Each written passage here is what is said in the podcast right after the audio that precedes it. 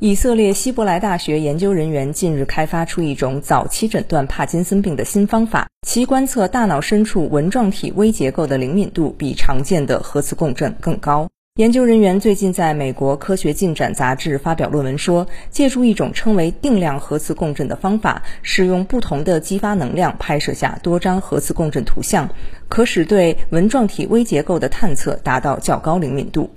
研究人员解释，这正如在不同颜色的灯光下给同一个对象拍摄照片，然后合成到一起分析。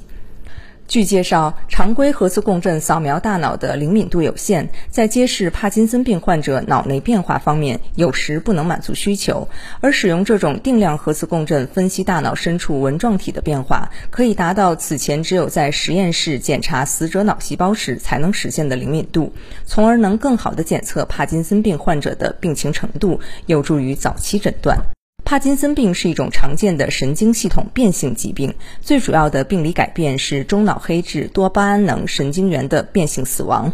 由此而引起纹状体多巴胺含量显著性减少。症状主要表现为震颤、僵直、运动迟缓、特殊姿势等，目前还没有根治方法。